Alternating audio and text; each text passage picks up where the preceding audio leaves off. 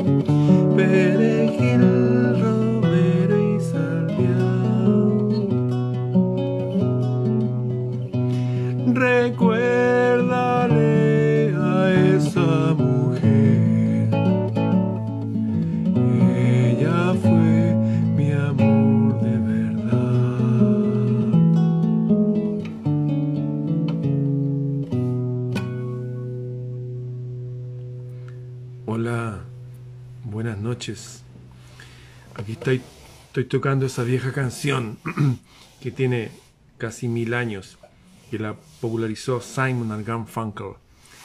El original habla de cuatro hierbas, perejil, salvia, romero y tomillo. Pero no me caben las cuatro en español, así que tuve que cortar el... El original es así.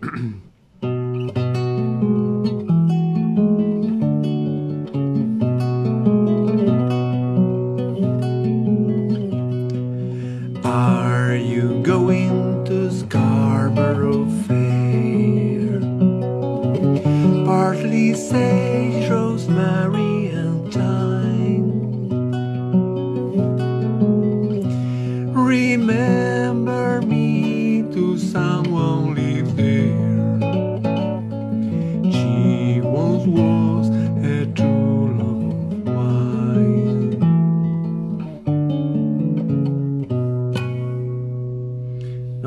repitiendo para que se la aprendan.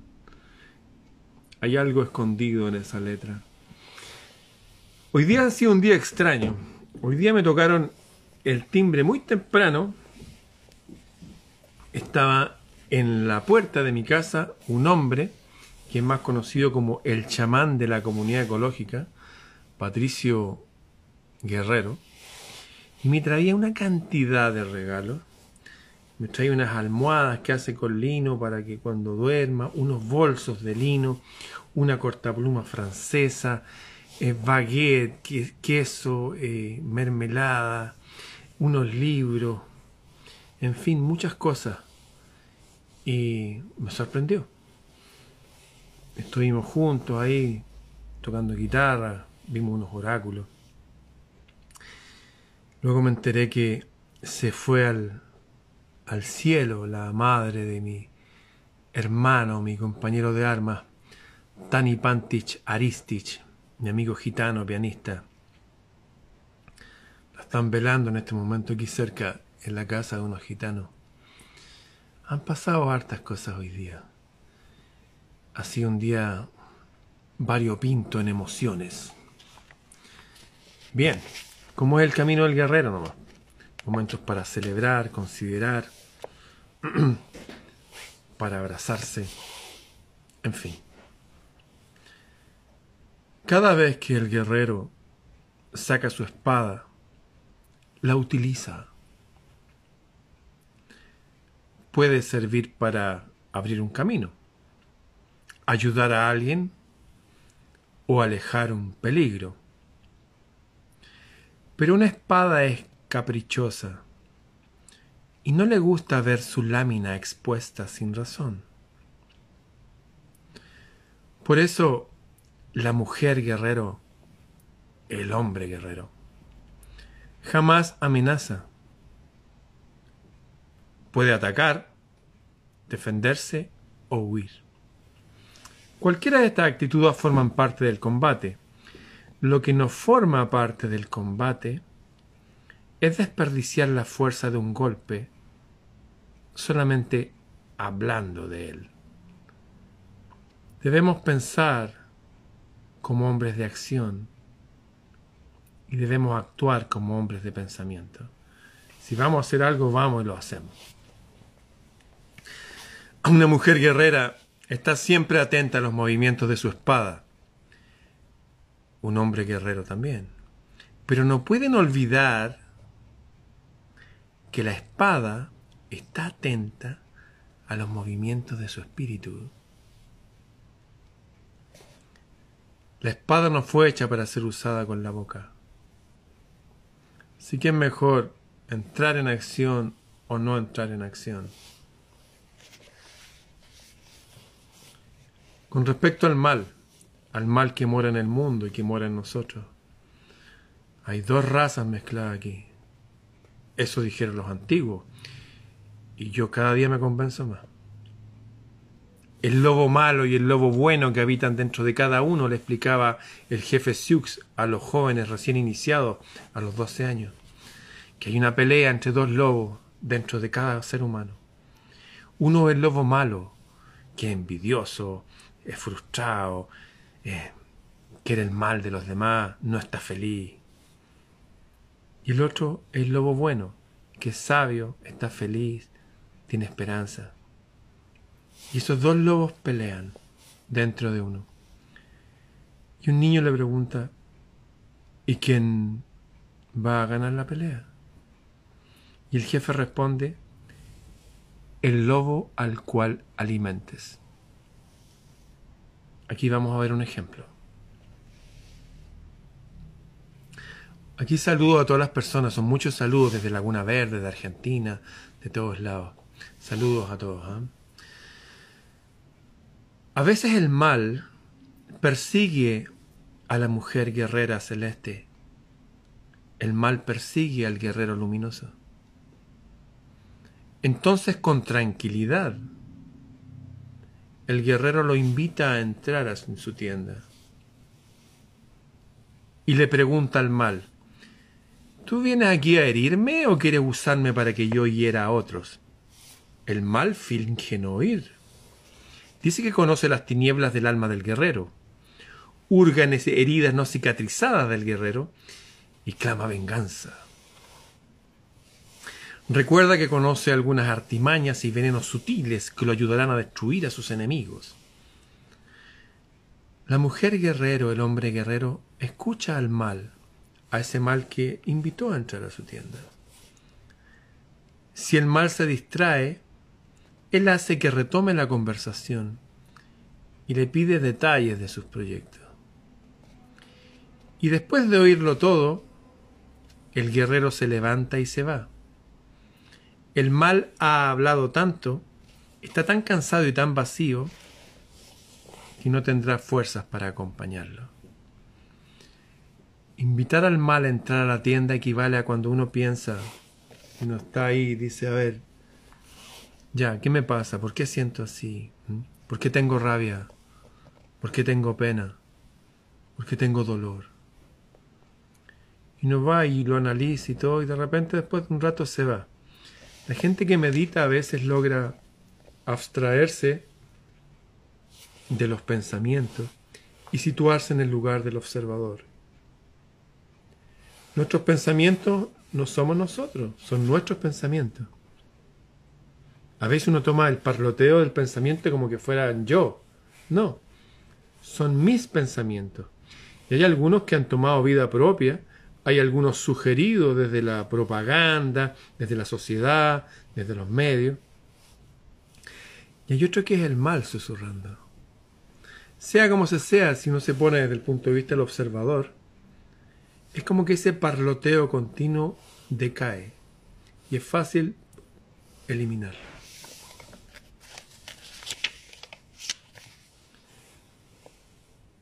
Un día el hombre guerrero, la mujer guerrera, sin querer, da un paso en falso y se hunde en el abismo. Los fantasmas que allí encuentran lo asustan. La soledad lo atormenta. Como había buscado el buen combate, no pensaba que esto pudiera sucederle nunca a él. Pero le sucedió rodeado de oscuridad, ¿qué hace? Se comunica con su maestro. Maestro, caí en el abismo, dice. Las aguas son hondas, aquí está oscuro. Recuerda esto, le dice el maestro. Lo que ahoga a alguien no es la inmersión, sino el hecho de permanecer debajo del agua. Y el guerrero usa sus fuerzas para salir de la situación en que se encuentra. Una vez, un hombre empezó a darse cuenta que le había pasado bien mal en la vida. Su madre, su padre lo habían abandonado de muy pequeño. Sus amigos lo abandonaron. Su mujer lo abandonó. Estaba hastiado de su trabajo, arrepentido de la profesión que había elegido. Sentía que el tiempo había pasado y que no tenía sentido seguir viviendo.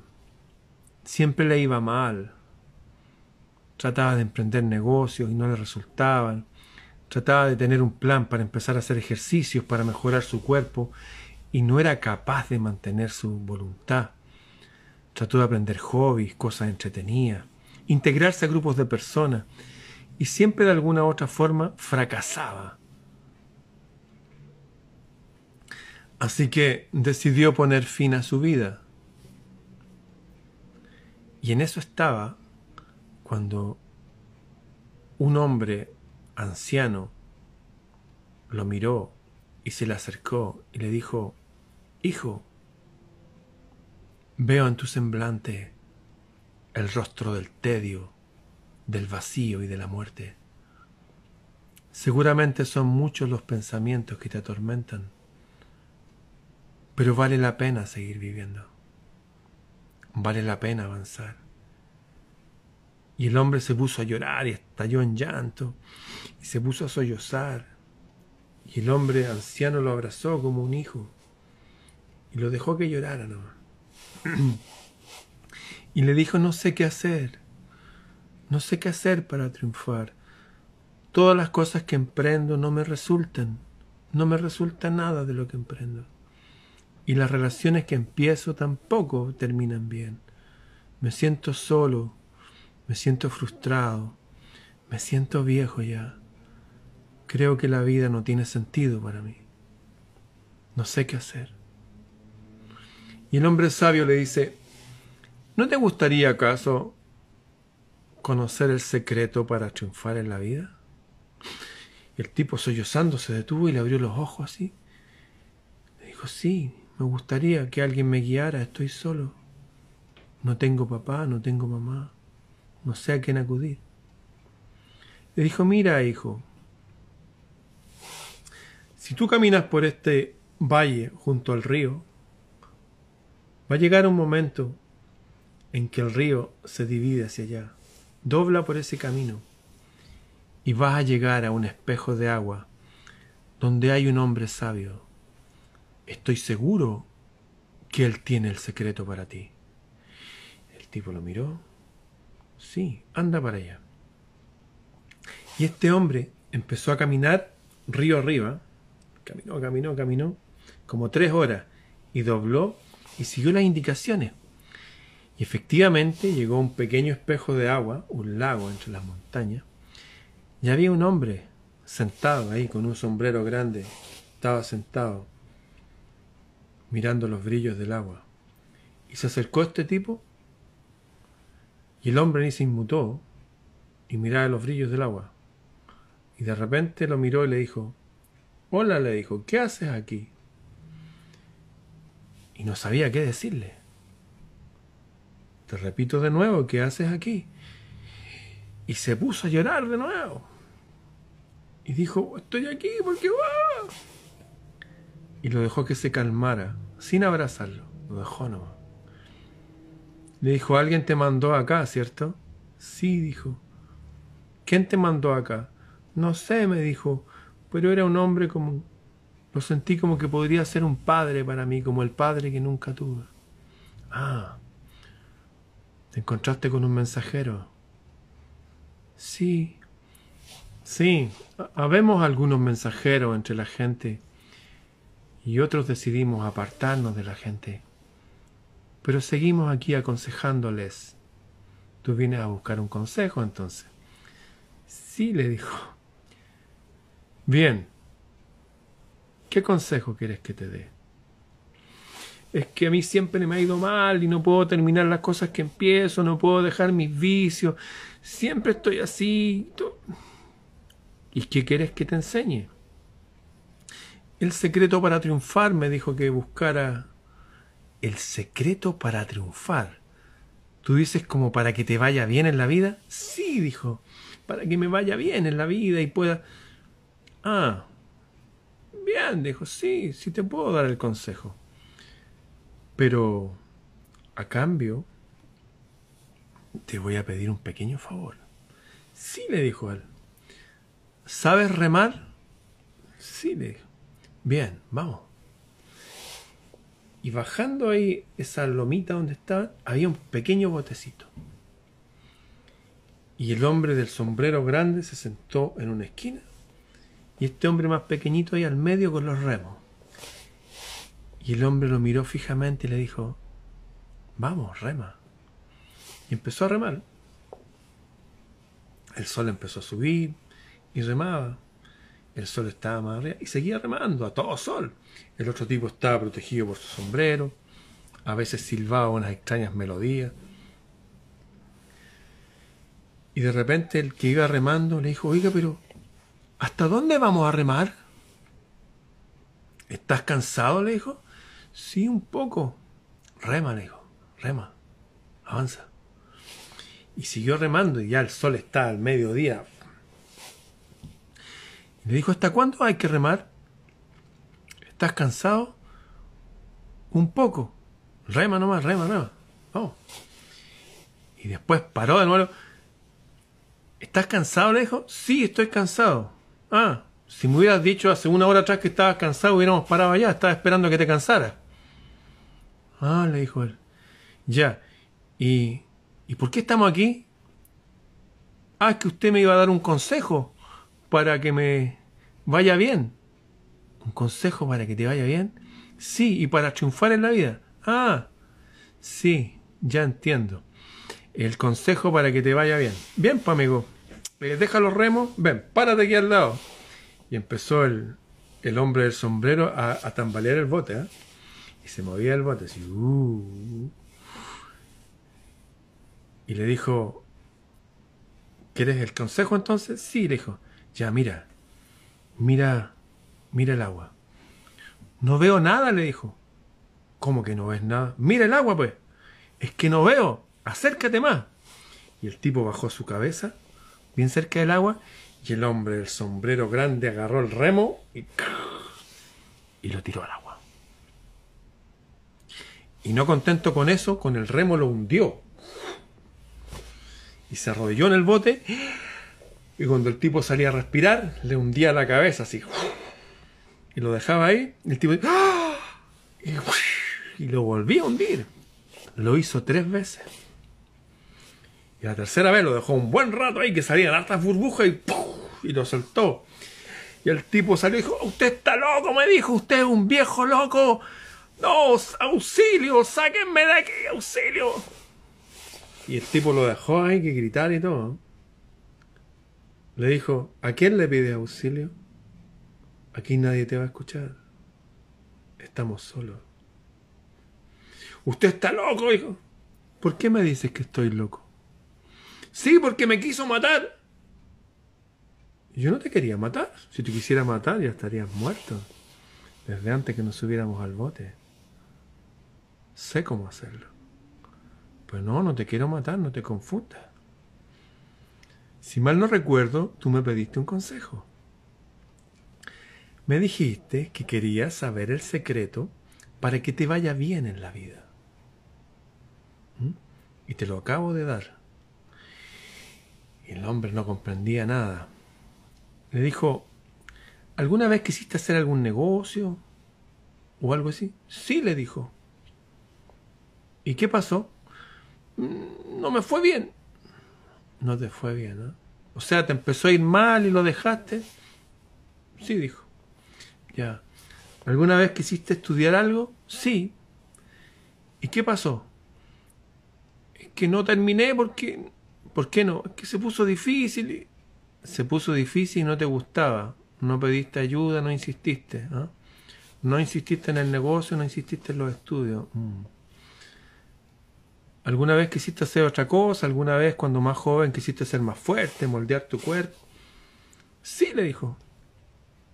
¿Y qué pasó? Mm, es que no, no tuve voluntad. Ah, también no insististe en hacer ejercicio, como no insististe en estudiar, como no insististe en tu negocio. ¿Por casualidad tuviste alguna novia tú? Sí. ¿Y qué pasó? Es que no nos entendíamos y, y la dejé. Empezaron a tener problemas de comunicación y en vez de solucionarlo, de insistir, no, la dejaste. Sí, le dijo. Mm. Bueno, dime una cosa ahora. Cuando yo te hundí en el agua, ¿en qué pensaba? ¿En qué pensaba? En nada, dijo. ¿En nada? Cuando estabas debajo del agua, ¿qué era lo que querías hacer? ¿Cómo que lo que querías hacer? Respirar, vivir. ¿Querías solo eso? ¿No estabas pensando, no sé, en una buena cena? No, dijo. Pensaba en vivir, en respirar. Ah, cuando estaba debajo del agua pensaba solamente en vivir, en respirar. Ese es el secreto, le dijo. Cuando pongas todo tu pensamiento como en vivir, en respirar, en tu negocio, en tu estudio, en moldear tu cuerpo, cuando te concentres en esa sola cosa, nada te va a detener. Solo la muerte te puede alejar de tus metas. ¿Entendiste? Y de ahí le explicó el hombre sabio que es normal desistir, pero para la persona que triunfa es normal persistir. El que persiste, el que avanza, también se cae, también tiene sus bajones anímicos, pero la diferencia es que se para y sigue avanzando. Y eso lo traemos todos los seres humanos, si no, no podríamos caminar. El caminar, el andar a pie, son caídas hacia adelante que hace el cuerpo detenidas a tiempo. El caminar es caerse hacia adelante. Eso es caminar, caerse hacia adelante, pero se detiene la caída a tiempo con el pie. Entonces las caídas de la vida nos enseñan. Solamente hay que saber detenerlas a tiempo, pero seguir avanzando. Si de repente un negocio no funcionó, vamos, partamos de nuevo. Hagamos algún cambio, hagamos otro negocio, pero sigamos. El problema es que el ser humano se detiene y no insiste. Incluso en el amor. ¿Ustedes se acuerdan del, de Roberto Gómez Bolaño?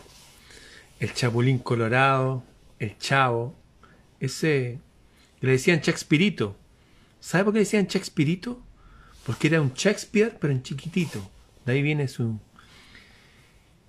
y estaba en su compañía esta, esta mujer, no me acuerdo el nombre, pero era la que hacía de, de la madre de Kiko, de Doña Florinda. Esa mujer, que era de su compañía de actores, tenía un novio, que era otro tipo que el que hacía de Kiko, ese tipo con los cachetes inflados, y eran novios en la vida real. Pero se separaron, pero seguían eh, trabajando juntos. Entonces, un día dice, que él decidió que le gustaba a esa mujer. Y todos los días empezó a, llevarle una flor y un chocolate. Cuando se ensayaban, llevaba una flor y un chocolate. Y así estuvo mucho tiempo y se los dejaba ahí, flor y chocolate. Estuvo varios días. Insistió él. Y ella no le decía nada recibía nomás gracias y. Y un día dejó de darle flores y chocolate, de dejársela ahí en su camerino. Florinda Mesa se llama esa mujer, me dicen aquí. Gracias. Bueno, ¿y sabes lo que pasó? Después de una semana que no le llevó flores, ella fue y le dijo, ¿estás enojado conmigo? Y él le dijo, no. ¿Quieres ser mi esposa? Y él le dijo que sí. El tipo insistió. No tuvo ninguna respuesta. Se detuvo un rato, pero en su alma quería que ella fuera su esposa, su compañera. Y le dijo que sí. El insistir con inteligencia, hay veces que no hay que insistir, es la clave del éxito. Como insistir en querer respirar como insistir en querer caminar, a pesar que uno se cae de rodillas y se hace, tira las rodillas. El insistir en querer andar en bicicleta, aunque se nos enrede, el pantalón en la cadena y nos caigamos. El insistir parte de la filosofía de los seres humanos. Pero estamos tan deshumanizados que nos olvidamos de eso. Esa es la clave. Bien, sigamos.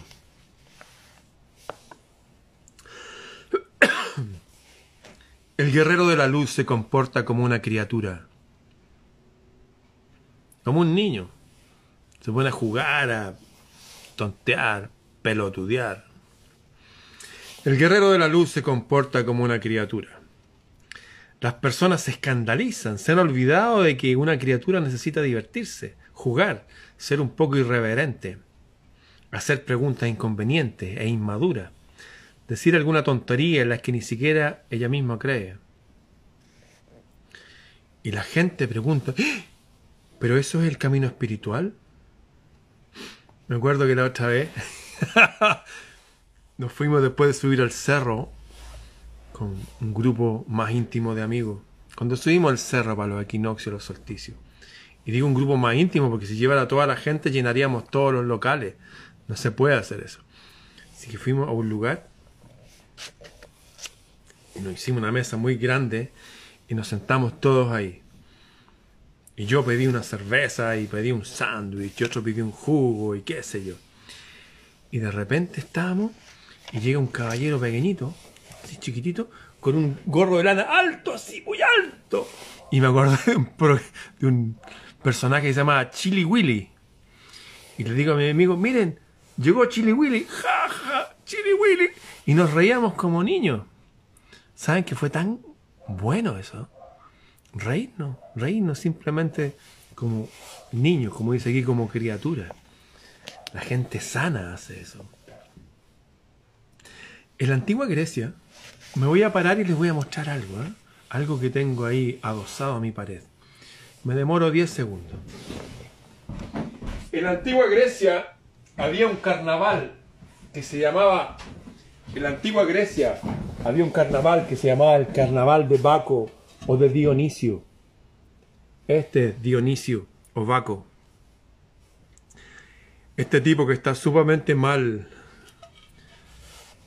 tiene mala propaganda. Lo dicen como que el dios de las borracheras, del vino. Y no es así. De hecho, la historia de él es muy parecida a la de Jesús, en extremo parecida a la de Jesús. El Dios de la elocuencia, de la gente que habla con poder. Y es el Dios, ahí tiene unos racimos de uva, de la vid, del vino sagrado. Y había algo que habían instaurado en esta época, que era lo siguiente. Dionisio tenía un carnaval había gente que todos los meses iba con una fiesta a un pueblo. Y llevaban música, y llevaban gente bailando, y llevaban comediantes y actores de teatro y todo, para que la gente del pueblo se, se alegrara. Una vez al mes. Pero decía la tradición que si el carnaval de Dionisio en algún pueblo no lo recibían, en ese pueblo alguien enfermaba, enloquecía o moría. El divertimento, el reírse a carcajadas, el cantar, el bailar, el abrazarse, es parte de la vida humana. En este momento tengo la luna creciente arriba mío, en mi cenit. En los pueblos celtas, por ejemplo, de donde vienen la mayoría de nuestros ancestros, en esta fecha se preparaba un carnaval que tenían en la luna llena. Y en luna llena, los hombres y las mujeres se adornaban, se ponían sus mejores ropas y sus símbolos y sus cosas, y bailaban y contaban historias, etcétera, etcétera. Pero, si un hombre y una mujer querían amarse, podían hacerlo libremente. Pero si querían seguir juntos, tenían que hablar con el druida, con el sacerdote. Y estaban un año y después pactaban si querían seguir juntos. Pero todo el mundo, todas las personas, tenían la opción de al menos una vez al mes abrazarse, cantar, amarse.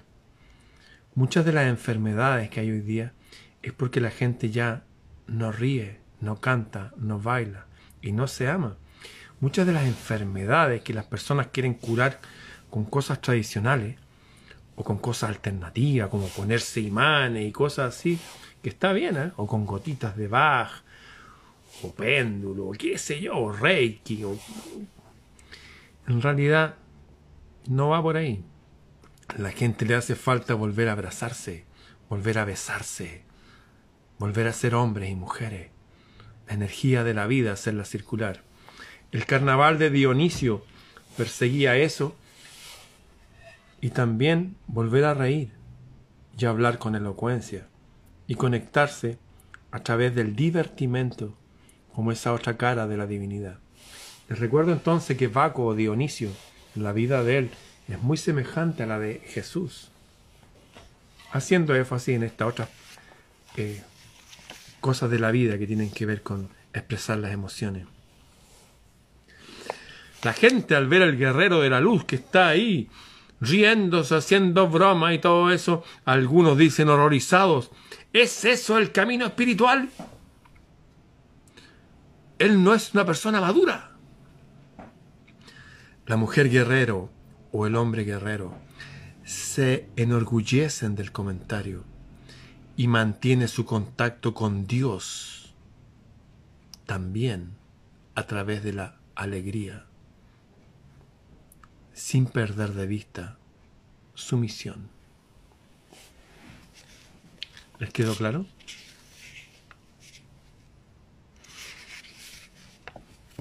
¿Qué opinan ustedes de la responsabilidad?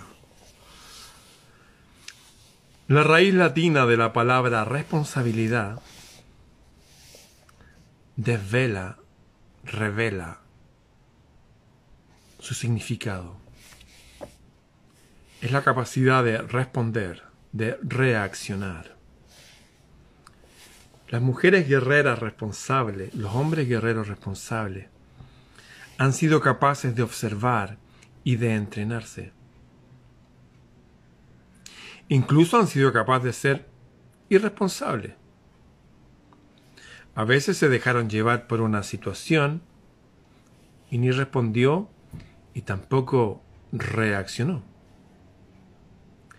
Pero aprendió las lecciones, tomó una actitud, oyó un consejo, y tuvo la humildad de aceptar ayuda. Los guerreros responsables no son los que colocan sobre sus hombros el peso del mundo, sino aquellos que aprenden a luchar con los desafíos del momento. Les recuerdo esa frase que la citó Margaret Thatcher, pero en realidad es la frase de las antiguas reinas de Escocia, que le preguntaron a ella como primera ministra que estaba en una guerra, su hijo lo habían secuestrado, tenía problemas internos en el país. Le dijeron, ¿cómo lo hace usted para, para estar tan tranquila, no tener estrés, dormir en paz, seguir cocinando a su esposo, con todo lo malo que está pasando ahora? Y ella decía, aprendí de las antiguas reinas de Escocia, que las estudié, a jamás ocuparme de los problemas del día de mañana. Yo resuelvo los problemas de hoy día. Me concentro en el día. Eso coincide plenamente con lo que decía Jesús, que este es el secreto para estar en paz aquí, que nos vaya bien. Decía, no se preocupen por nada, ni por el trabajo, ni por la casa, ni por la ropa, ni por los estudios, nada. Hay que tener un oficio, hay que tener un lugar donde vivir, hay que vestirse, pero no andar preocupado por eso.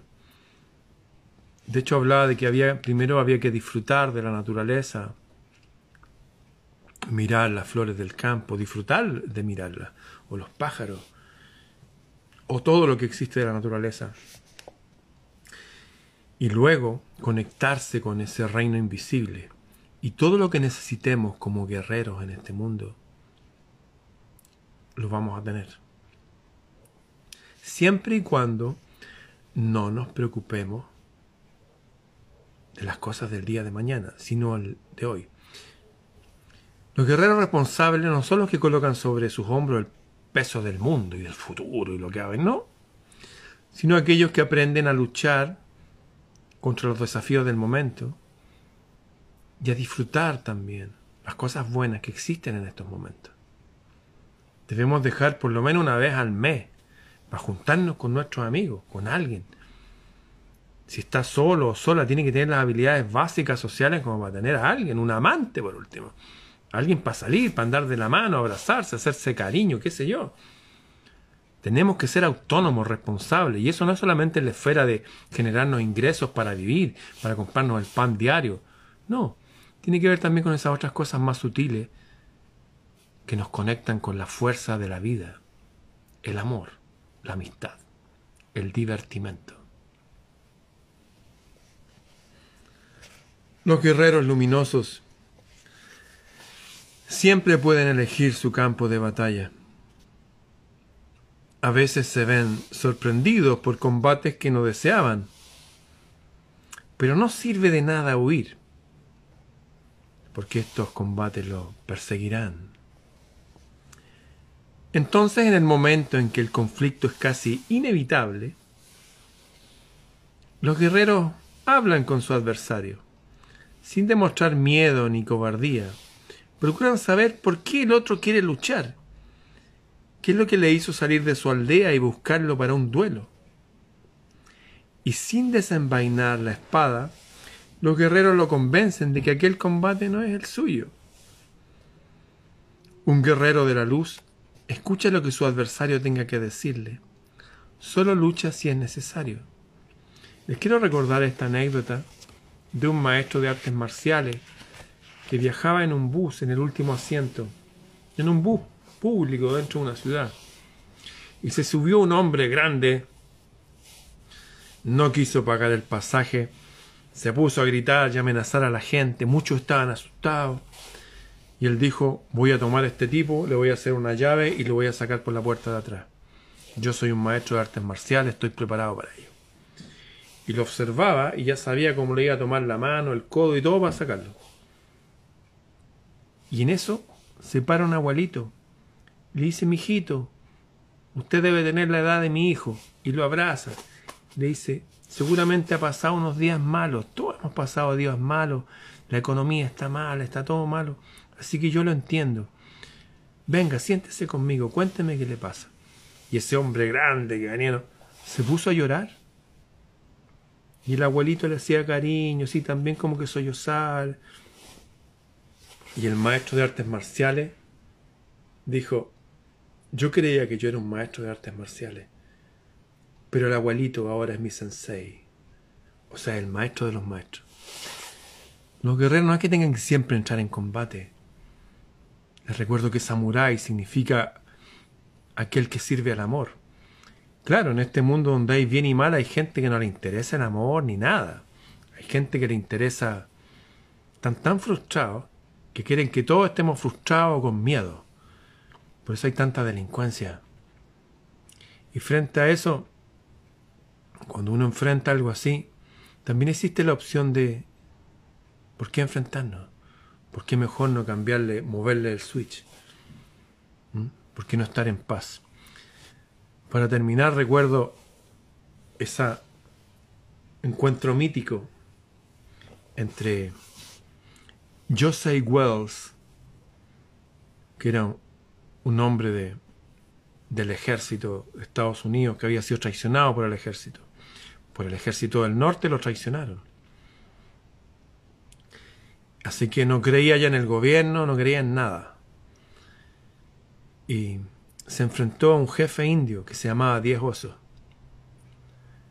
Y fue hasta la casa de Diez Osos porque Diez Osos lo buscaba para matarlo a él. Él se fue a meter y se metió en la boca del lobo, rodeado de indios. Lo único que tenía él era su rapidez. Y le dijo, ¿qué haces aquí? Le dijo el jefe Diez Osos. Vine acá porque sé que quieres matar a esa familia que está ahí, que yo los protejo, son mis amigos. Te propongo que vivamos en paz y que no, no tengamos guerra.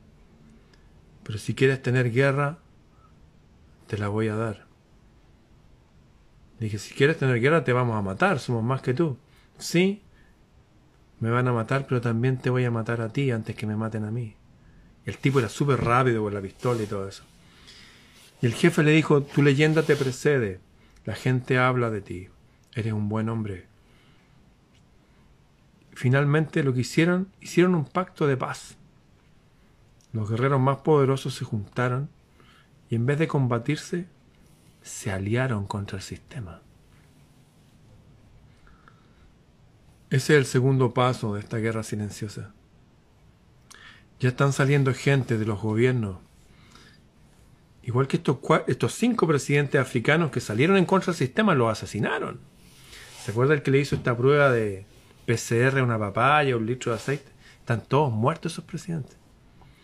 Pero están saliendo en esta nueva generación ministros, gente de los senados, otros presidentes, expertos en muchas cosas, que se empiezan a unirnos.